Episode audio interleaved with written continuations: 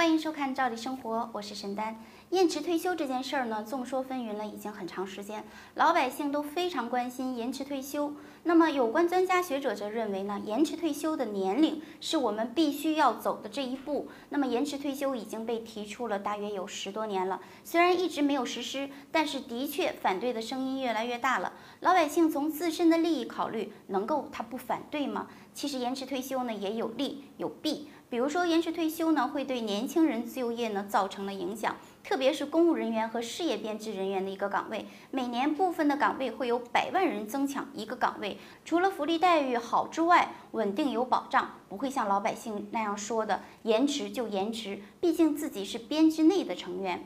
那么不知道大家听说过养老保险金替代率这个词吗？简单的来说，就是领取的养老金和在职的时候的工资的比率。一位三十年工龄企业普通老百姓养老金替代率呢，也就是在百分之四十左右。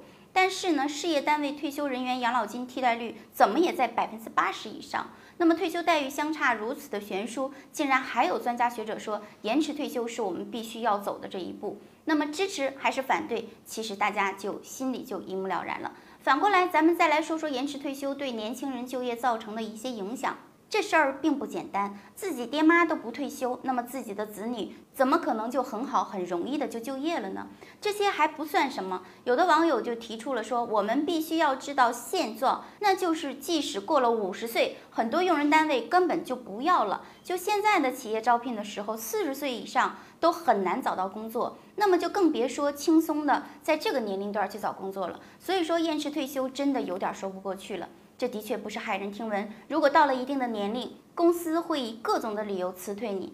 如果你属于很幸运的，那就被留职了。可是万一不幸因为各种原因被辞退呢？如果说您选择再就业，可你要知道，很多年单位跟企业根本就不可能再招收五十岁以上年龄的工人，除非是技术岗位的。要知道，用人单位是要担责的，年纪大，身体各项技能都在走下坡路，工作效率呢，肯定也没有年轻人那么高。试想一下，办理入职还没有几天就病倒在岗位上，那么单位可能就负担不起。要知道，企业都是以盈利为目的并不是慈善机构，也不是敬老院，所以这些人群没有经济来源，还得每月缴纳养老金。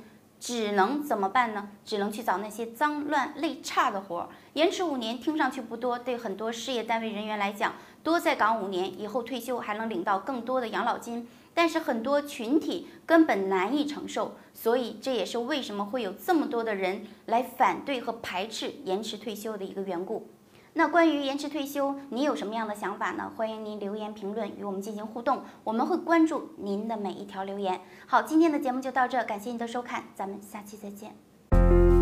四十年沧海变桑田，看新疆李奶奶把戈壁滩变成良田。